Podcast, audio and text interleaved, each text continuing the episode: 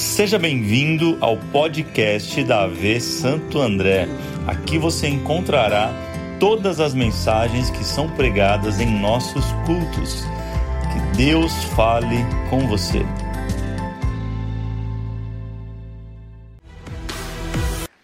Vamos orar. Jesus, obrigado por mais esse domingo, domingo tão especial. Obrigado por tudo que o Senhor já fez nesse dia, mas nós ainda temos sede, nós ainda temos fome nós ainda queremos mais do Senhor. Derrama sobre cada um de nós a tua palavra, essa porção especial. Faz nova esta palavra no meu coração nesta hora, renova as nossas forças nessa noite. Fala com a gente, Espírito Santo. Nós queremos, nós desejamos ouvir a tua voz. Fala como nunca ouvimos a tua voz, que os nossos ouvidos se abram nesse momento, que a nossa mente esteja unicamente conectada ao Senhor, aquilo que o Senhor está fazendo aqui. Nós nos desligamos de tudo que está acontecendo lá fora, nos conectamos à Tua presença. Em nome de Jesus nós oramos. Amém e amém. Fala para alguém, se desconecta de tudo. Conecta com o Espírito Santo. Fala para ela.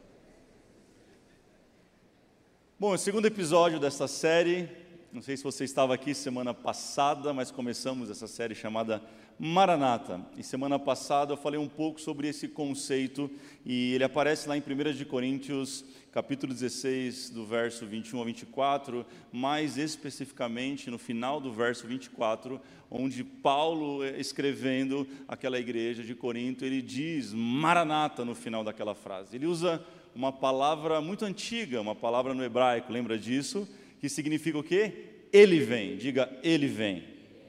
E falei um pouco sobre a vinda de Jesus, um pouco sobre essa realidade é, que Jesus está voltando, que não basta nós cantarmos canções como a que nós acabamos de cantar, dizendo Ele virá, Ele virá, Ele vem, e anunciarmos isso, se isso não é uma verdade em nós, não pode ser algo da boca para fora, não pode só fazer parte do meio que nós estamos, isso tem que ser verdade, tem que, tem que estar tá lá dentro, tem que estar tá enraizado em cada um de nós. Jesus está voltando. O arrebatamento é uma realidade e muito em breve isso acontecerá. Eu falei ainda que essa palavra maranata, essa expressão, ele vem, pode apontar para três tempos, lembra disso? Ele veio, diga, ele veio. Falando sobre a primeira vinda, né, sobre essa lembrança, essa recordação. Podemos também declarar Maranata dizendo ele virá como algo futuro e talvez uma esperança, mas essa série ela, ela tem a ver com ele vem. Diga, ele vem. Você sabe a diferença? É sobre uma firme e ardente expectativa. Ele vem. Maranata. Eu não só creio que ele veio, eu não só creio que um dia ele virá, mas eu vivo a minha vida de acordo com que ele está vindo a qualquer momento. Ele vem, ele está chegando. E, e até aí tudo bem, mas existe uma grande questão nisso. Qual que é o maior problema da igreja? Onde a igreja tem se perdido nessa questão da, da vinda de Jesus? O problema é a espera. O problema é o tempo da espera. E muitos, através do tempo da espera, não sabendo como lidar com isso, têm vivido uma desesperança, ou creem da boca para fora, mas não têm essa firme convicção. Muitos na espera têm se perdido, achando que isso é mais uma história, achando, poxa, ele está atrasando. Nossa, será que ele vem mesmo? Porque se passaram tantas gerações, sim ou não, gente? É só que já pensei isso um dia e fala assim: será que ele vem mesmo? Passou tanto tempo, passaram eras, passaram muitos anos, e ele não veio, por que, que ele virá agora? E muitos têm se perdido no tempo da espera, porém a Bíblia afirma em Hebreus 10, 37, pois em breve, muito em breve, aquele que vem virá, e não tardará. E aqui eu tenho uma primeira grande verdade, gente: ele virá. Quantos creem nessa verdade? Não, não, quantos creem de verdade nessa, sobre isso? Agora, quem aqui acha que é fácil esperar? Levante a mão e dá uma glória a Deus bem forte.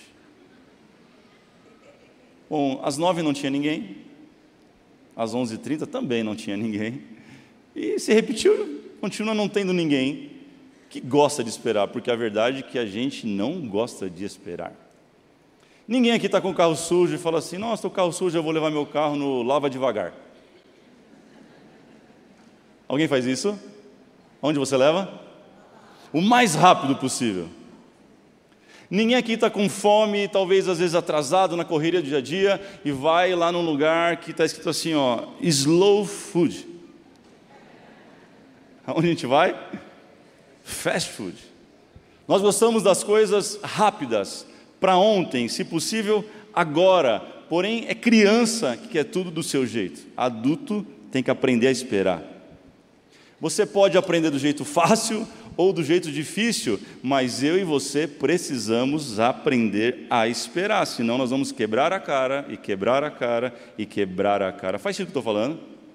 Se não fizer sentido, tudo bem, deixa por mão do lado, alguém pega isso, mas eu acho que faz muito sentido para essa geração.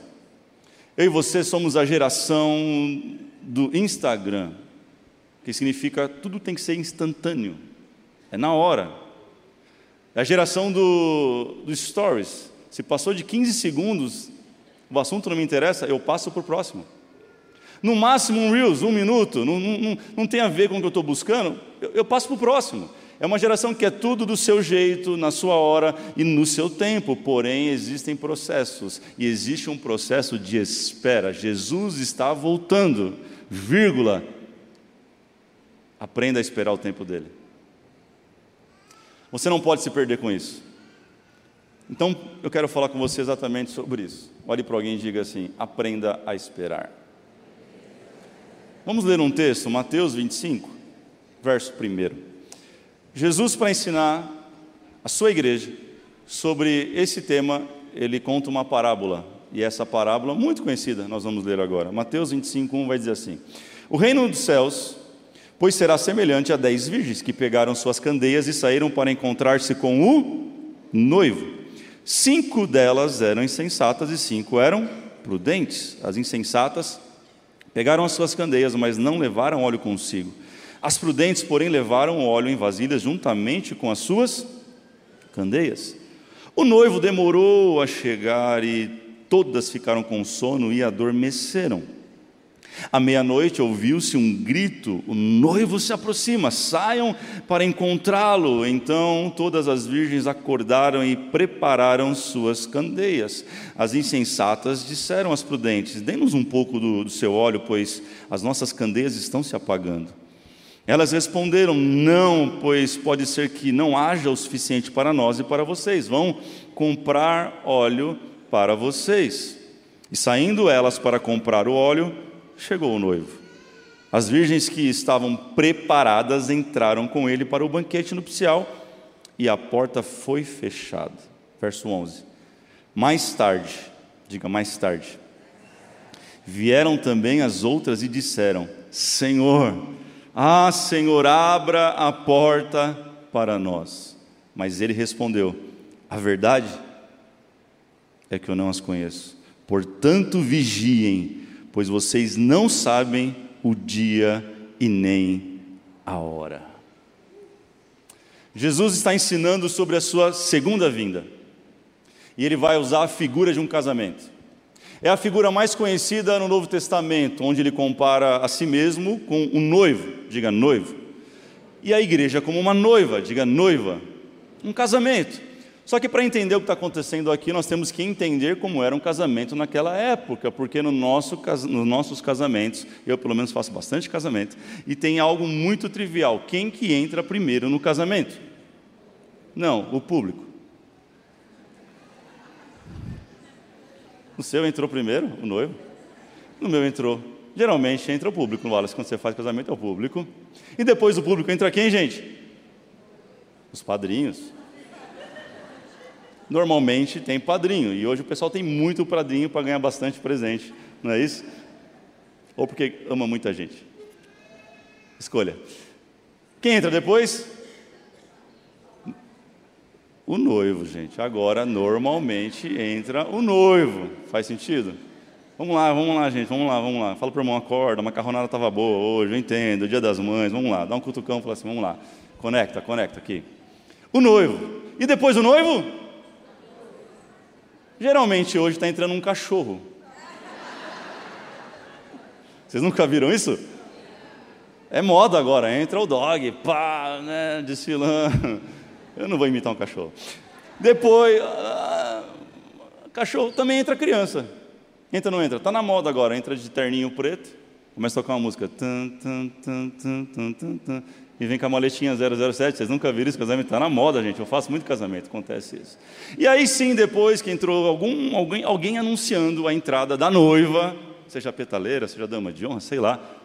Aí sim entra a Aí todo mundo fica de pé porque ninguém merecia honra naquele casamento, e agora todo mundo vai fazer uma foto ou vai postar um vídeo no Instagram porque a noiva está entrando. Não é assim?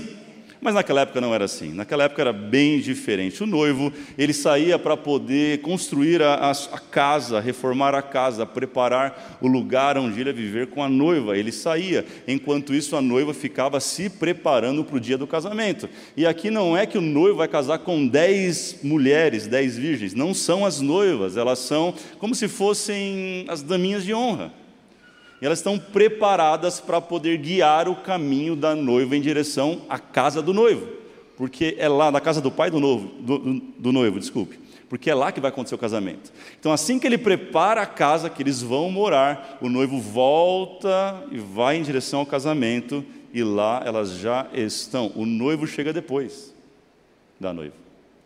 E o que está acontecendo aqui? Cinco dessas virgens, que são as daminhas, elas estavam preparadas. E outras cinco?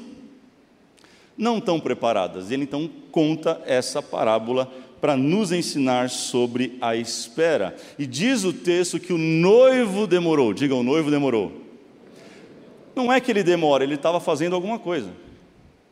Ele estava preparando o lugar onde ele iria morar com a sua noiva. Não é que Jesus está demorando. Ele foi para um lugar preparar a casa para receber a noiva. Faz sentido? Então ele chega, parece que é de repente, mas ele chega no tempo que tudo está preparado. Foi o que ele falou: Eu vou preparar lugar para vocês. Na casa do meu pai há muita morada. Então a primeira coisa que eu aprendo com essa parábola, entenda isso: Deus não está demorando. Deus não demora. Deus não se atrasa. Deus sempre chega na hora certa. O tempo nunca foi um problema para Deus e nunca vai ser. Um, o tempo é um problema para mim e para você. Nós temos problema com o tempo. Nós queremos tudo para hoje, para agora e do nosso jeito. É ou não é, gente? Só eu que sou assim? Vamos lá.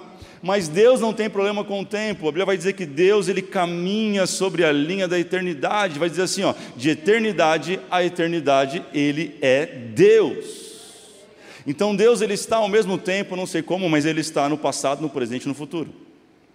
Ele sabe de todas as coisas. Ele sabe o que aconteceu, ele sabe o que vai acontecer. Sim ou não, gente? Como entender isso? Não sei. É complexo. Nós somos extremamente limitados e tem gente que ainda que acha que é alguma coisa. Não consegue nem entender que Deus é um ser atemporal. Ele não se limita a esse tempo nosso, onde um minuto tem 60 segundos, onde uma hora tem 60 minutos, onde um dia tem 24 horas, uma semana tem sete dias. Deus não se compreende no nosso tempo, que a Bíblia vai chamar de cronos. Diga cronos. E a outra palavra estranha que a Bíblia usa para tempo é kairos. Diga kairos. Kairos é o tempo de Deus, cronos é o nosso tempo. Por isso fala de cronologia, de cronometrar, de cronômetro. Deus não tem problema com o tempo. Nós temos. Deus não se atrasa. Deus não erra a hora. Deus não chega antes e nem depois. Ele chega no tempo que ele tem que chegar. Nós, além de achar que ele está atrasado, a gente, nós queremos atrasar a Deus. Tem gente que acha que é secretário de Deus. Ó oh, Deus, não volta agora não. Quem nunca fez essa oração? Ó oh, Deus, eu lembro quando eu era solteiro, eu orava, Deus, deixa eu casar, pelo amor do seu nome. Deixa eu casar, eu quero casar. Queria casar para coisar. Depois eu casei e descobri que coisa pouco. Uma notícia triste para você que está solteiro. Vou nem olhar para a Dani, deve estar tá vermelha nessa hora. Estou olhando para a galeria lá, meu irmão, lá em cima. Lá, ó. Aí, você mesmo. Doido, irmão, para casar. Deus, volta agora não, deixa eu casar. Ah, quem mais fez essa oração? Vamos lá, seja sincero, levanta. Ah, aí, os crentes não fazem essa oração, meu Deus. Aí depois que casa, a gente ora, Deus, não volta não, deixa eu ver meu filhinho nascer. Aí tem um segundo filhinho, aí você vai prorrogando, você se torna agente, secretário de Deus, porque você quer controlar o tempo dele. Porém, Deus não se compreende no nosso tempo, nas nossas questões. Ele tem a hora dele, a forma dele, o tempo dele, e ele não responde a ninguém, ele faz o que ele quer na hora que ele quer.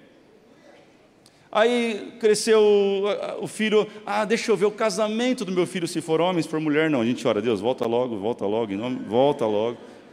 Mas se for menino, a gente ora, eu quero ver ele casando, eu quero ver ele entrando, eu quero fazer o casamento dele, no meu caso, sou pastor, uau, e, e o tempo vai passando, a gente vai empurrando Deus, imagina? A gente vai jogando ele cada vez mais para frente, a gente fica velhinho, aí já está velhinho, fala assim, a mulher ora, né? Deus, leva meu marido primeiro, eu aceito ficar aqui, não tem problema. Mulher não morre, irmão. Homem morre antes. Isso é um problema. Eu preciso orar, irmãos, para mudar essa história. Na minha família, meus, minhas avós ó, enterraram os dois velhos.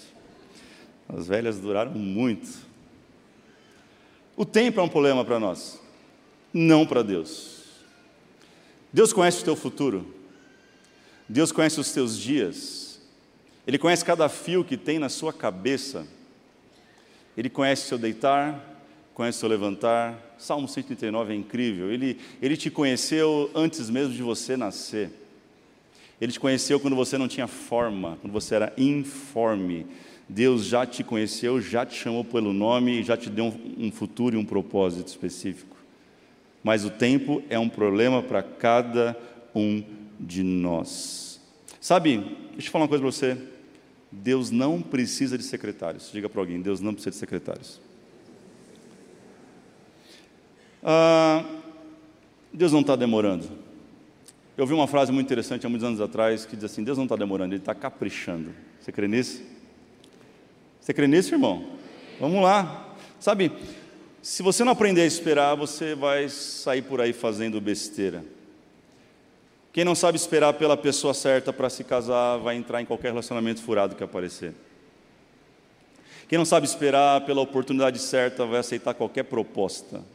Sabe, quem não sabe esperar a hora de falar, vai acabar falando o que não deve, na hora que não deve, criando um problema ainda maior. Nós precisamos aprender a esperar. Quem concorda comigo, diga amém. Ok, já que você sabe que você tem que esperar, que é bom, que isso vai fazer bem para você, a pergunta talvez seja: tá bom, pastor, e agora o que, que eu faço enquanto eu espero? Acho que uma coisa muito interessante é fazer o que essas virgens prudentes fizeram. Proteja aquilo que é valioso. Diga para alguém: proteja o que é valioso. Olha o verso 7. Então todas as virgens acordaram, porque todas dormiram, diz o texto, todas pegaram no sono, mas todas acordaram, prepararam suas candeias, as insensatas disseram às prudentes: dê um pouquinho do seu óleo, pois as nossas candeias estão apagando. Elas responderam: Não, pois pode ser que não haja o suficiente para nós e para vocês. Vão comprar óleo para vocês. É, sabe, eu sou de uma geração de, de, pastores ainda do meu pai, né? Meu pai é a primeira geração de pastores da nossa família e de cristãos, inclusive. Mas é, ele nem tanto, mas uma para trás foi muito comprometida, porque eles não preservaram aquilo que era mais valioso. Como assim? Não entendi. Muitos deles, você vai saber, vai se identificar, não cuidaram da própria saúde em nome de curar os doentes. Faz sentido? Muitos deles, eles não cuidaram do próprio casamento para salvar o dos outros. Muitos não cuidaram das próprias finanças para poder servir a outras pessoas. E eu te pergunto, qual foi o resultado dessa geração? Casamentos destruídos de pastores filhos nas drogas ou então nas prisões. Você sabia que o maior número de prisioneiros que nós temos hoje, uma grande parte de prisioneiros, são filhos de pastores e obreiros? Sabia disso? porque eles não cuidaram que era precioso para eles primeiro. Então, antes de você julgar e falar, essas, essas virgens aí, essas cinco aí, as prudentes, elas são egoístas. Que custa dar um pouquinho de óleo? Que custa dar, é só um pouquinho, fala assim, é só um pouquinho. Que custa? É egoísmo, que absurdo. Não, elas sabiam de um princípio. Eu paguei caro por isso, isso é precioso e eu preciso proteger aquilo que é precioso para mim. Porque antes de cuidar do outro, eu preciso aprender a cuidar daquilo que é. É por isso que Deus deu uma vida para cada um. É o princípio do. Quando você está no avião. E a aeromoça fala assim: se caso acontecer alguma coisa, coloque a máscara primeiro em você. Depois você coloca na criança, no, no, no idoso, no amiguinho do lado. É um princípio, porque você não vai conseguir salvar ninguém se você não tiver salvo. É sobre isso que está falando.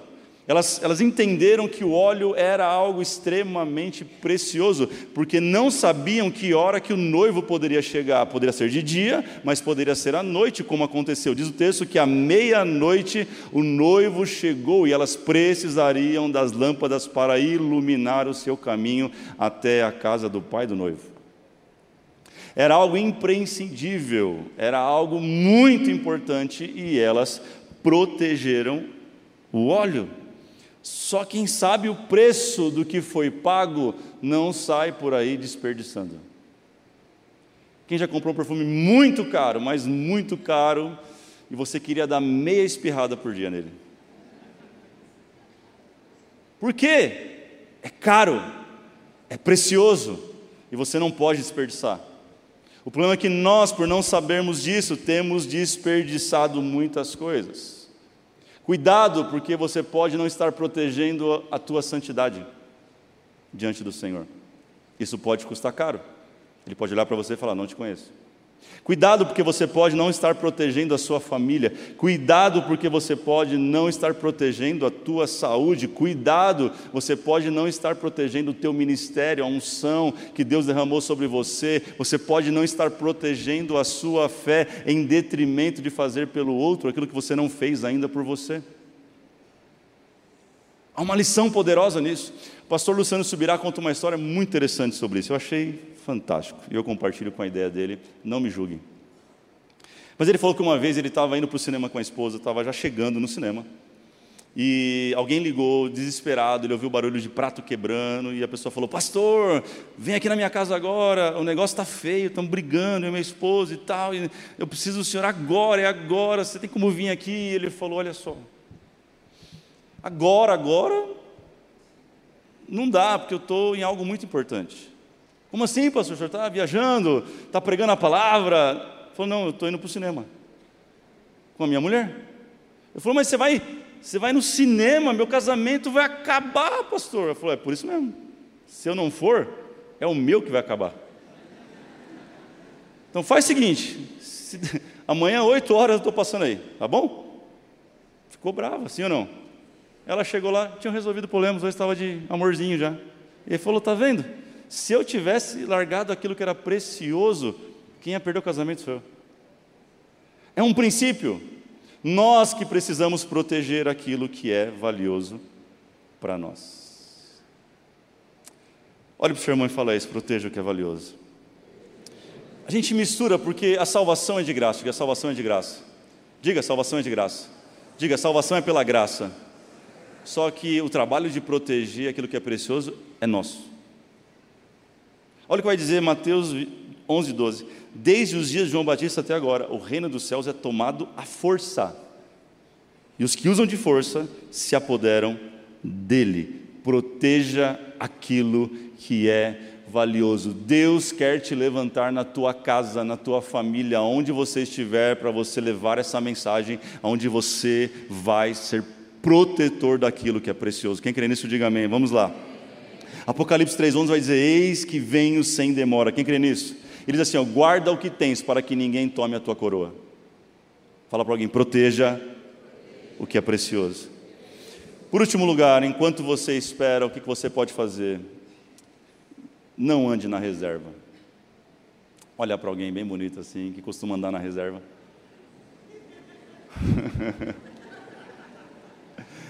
Fala para ele assim: não ande na reserva.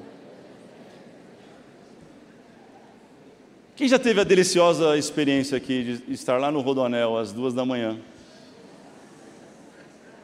Voltando de um passeio gostoso no interior, quem sabe foi um dia das mães como hoje, você vai visitar sua mãe lá no interior, e você voltando às duas da manhã, você se deu conta que uma luz amarela muito bonitinha, ela acendeu no seu painel, ela fica do lado de um postinho, e você falou, uau, acabou, acabando a gasolina, e sua mulher viu aquilo e começou a... Mulher que mulher fica em desespero quando isso acontece, é só a minha que fica, não? entra em desespero. E eu estou lá, calmo, tranquilo, confiante. Acabou de entrar na reserva, fiz o cálculo, tem mais 40 quilômetros. Mas a hora que eu olho para o Waze, tem 110 para chegar em casa. Sem dar moral, eu tento me concentrar, começo a entrar em oração. Jesus, o senhor multiplicou o azeite da viúva, o que é uma gasolina? Eu só preciso de 10 litros agora, uma gota escorre aqui. Eu olho para Dani e eu falo, ai Jesus amado, e graças a Deus aquele dia não acabou, amor. Deus seja louvado, glória a Deus por isso. Porque se tivesse acabado, sabe o que poderia acontecer? Eu teria colocado toda a minha família em risco. Porque isso acontece, quando eu ando na reserva, eu coloco não só a minha vida, mas quem está à minha volta em perigo. Cinco delas não andavam na reserva. Cinco delas tinham as lâmpadas cheias e mais um recipiente com óleo extra. Outras cinco tinham só o que estava na lâmpada, então acabou? Acabou. Cinco entenderam, eu preciso ter extra, eu preciso ter a mais, eu preciso ter sobrando, não dá para ficar andando no, na banguela, irmão. Tem crente que está na vida, na vida espiritual andando na banguela. Ele pega o, o domingo para ele é um, é um impulso. Então ele vem na igreja, ele recebe uma palavra, ele recebe uma oração e tal, é um impulso. Ele entra na banguela segunda-feira, vamos lá, vamos, vamos, segunda, terça, quarta. Não, vai chegar, vai chegar na quarta do encontro. Aí não consegue vir na quarta do encontro, deu um problema no trabalho, ele vai para a quinta, o carro está quase parando, está morrendo. Aí liga o pastor, pelo amor de Deus, ora por mim, que eu estou zerado. Aí ele tem que ir para um podcast, ele tem que pegar um vídeo de alguém para poder tentar se reabastecer, para poder se encher de novo, para aguentar chegar no domingo. Você não precisa ser assim. Você pode guardar azeite extra. Essa é uma geração que tem cuidado muito do seu corpo, isso é importante. Essa é uma geração que tem cuidado muito do intelecto, da alma, isso é importante, mas tem cuidado um pouco do espírito. Orar, deixa para depois. Ler a Bíblia, deixa para depois. Ter um devocional, um tempo com Deus a sós todos os dias, deixa para depois. A hora que eu precisar, eu corro para comprar. Foi o caso delas. Quando se deram conta, saíram para, oh, me ajuda, pelo amor de Deus. Aí pede oração para a irmã do, do Coque, a Doquinha, não sei quem. E aí acha uma vigília, vai no morro e quer ver um graveto acender porque eu preciso encher, porque eu estou vazio. Eu preciso num culto, aí vem das nove, das onze e meia, porque eu preciso encher. Não funciona assim. Sabe, a salvação é de graça, é pela graça, mas o trabalho de ser cheio é nosso. Por isso que ele fala: não vos embriagueis no vinho onde há contenda, dissolução, mas enchei-vos do Espírito Santo de Deus. Não é eu vou encher vocês, mas enchei-vos. Eu preciso depositar em mim valores eternos. Quem está comigo, diga amém. Quem não está gostando, fala misericórdia. Ó, tem irmão que não está gostando ali, ó. Tudo bem, irmão. Nem Jesus agradou todo mundo, né? Fazer o quê? Fala para alguém, cuida do espírito. Fala, cuida da alma, cuida do corpo, mas não esquece do espírito. Eu imagino que as daminhas estavam todas arrumadas, todas bonitinhas, o melhor vestido colocado, a melhor maquiagem, a unha pintada, a coisa mais linda, fizeram aquela chapinha, aquela escova depressiva. Fizeram isso, eu nunca entendi, irmão, o conceito de escova definitiva. Dani falou um dia, vamos no salão fazer uma escova definitiva, 350 reais. Eu falei, fiz as contas, né? Ela faz, uau, amor, definitiva, é para sempre. Descobri que dura a mesma coisa. É o espírito do engano. Ficaram bonitas, se equiparam todas, tal, prontinhas e tal, mas cinco delas lembraram: eu preciso separar um dinheiro para comprar um pouco de azeite a mais, porque pode ser que o noivo demore. Outras cinco só se preocuparam com a maquiagem, com o cabelo, com a roupa. Essa é a geração, como nós ouvimos quarta-feira pelo pastor Fred, que está muito preocupado com a aparência e pouco com a essência. Está muito preocupado com aquilo que as pessoas veem e pouco com aquilo que Deus vê. Só que a nossa vida com Deus é como um iceberg, aquilo que aparece é só a ponta. A realidade ela está no oculto e no profundo. Fala para alguém, cuide da sua espiritualidade. Provérbios 8, 12 vai dizer: Eu, a sabedoria, moro com a prudência e tenho conhecimento que vem do bom senso. Que o Senhor te encha de prudência nesta noite, para que você passe a cuidar daquilo que é mais importante. Eu quero orar com você, se coloque de pé. Olha o que diz ainda o verso 12 e também o verso 13. E a minha oração como pastor, eu não posso buscar por você, eu não posso me encher por você, não posso. Mas a minha oração, guarde isso, é para que nenhum de nós ouçamos o verso 12. Olha o que diz. Mas ele respondeu: A verdade é que eu não as conheço. A minha oração é que você esteja pronto, preparado, adornado, vestido e com óleo suficiente para aguentar até o último minuto do soar da trombeta. Olha o que diz o verso 13, isso é muito forte. Portanto, vigiem, fala para alguém: vigiem, porque vocês não sabem nem o dia e nem a hora. Sabe o que eu aprendo com esse texto, por último? Que quem é prudente nunca vai ser pego de surpresa. Ah, quem me conhece sabe que eu, eu gosto de respeitar horário. E eu me sinto constrangido quando atraso um culto 5, 10 minutos, acredite se quiser. Eu gosto de respeitar o horário. Eu acho que isso, respeitar o horário, é respeitar as pessoas. E eu tenho uma máxima que quem se programa para chegar no horário em algum lugar, já está atrasado. Quem é prudente com o horário, se programa para chegar antes do horário marcado. Por quê? Porque pode acontecer alguma coisa. Pode acabar a gasolina. Pode furar um pneu. Pode pegar um trânsito Pode acontecer alguma intempérie, uma chuva, inundação, qualquer coisa. Obviamente tem coisas que fogem do nosso controle, mas algo que eu tenho aprendido nesses meus anos de vida que eu levo isso comigo. Dificilmente, raramente eu cheguei num compromisso atrasado, porque eu sempre pensava adiantado.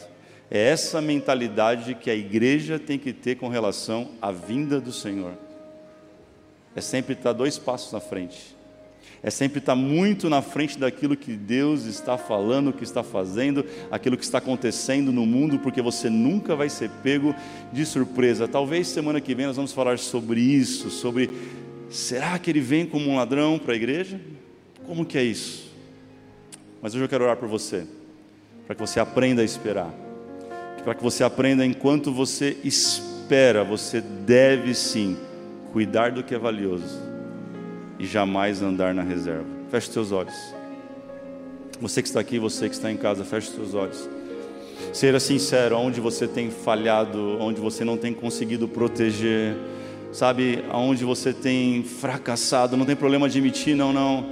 Deus não tem problema com quem admite fracasso. Ele quer que você seja sincero com Ele nessa hora, porque Ele mesmo vai te tomar pela mão e vai te ajudar a, a tomar as decisões certas para que você proteja aquilo que é importante, sabe? Deus te fez como um jardim fechado e que você possa preservar os valores, as realidades que Ele depositou sobre a sua vida, que nada, que nenhum inimigo, que nenhuma raposa, que nada possa entrar naquilo que Ele construiu, naquilo que Ele fez na sua vida e tomar aquilo que é precioso teu. Ah, comece a orar. Jesus, eu oro por cada um desta casa, cada um que está aqui online. Nós oramos nesse momento e te pedimos, Senhor, que essa realidade, essa mentalidade, essa consciência prudência possa estar sobre cada um de nós todos os dias, que nós não possamos ser como as loucas, como as imprudentes, negligenciarmos o dia da Sua vinda, que nós possamos andar sempre com folga, com sobra, te esperar como se fosse hoje e também te esperar como se fosse daqui 50 anos, que nós possamos preservar, preservar ó Pai, ah Senhor, aquilo que é importante, nós oramos em nome do Pai, em nome do Filho e em nome do Espírito Santo de Deus. Quem crê nisso, diga amém. Coloque a mão no seu coração e diga assim: a partir de hoje, diga a partir de hoje, eu vou cuidar, eu vou proteger o que é precioso. Diga assim: a partir de hoje, nunca mais eu vou andar na reserva espiritual. Amém. Você pode celebrar Jesus por isso. Você pode celebrar esta palavra, este voto nesta noite. Vamos lá. Aleluia.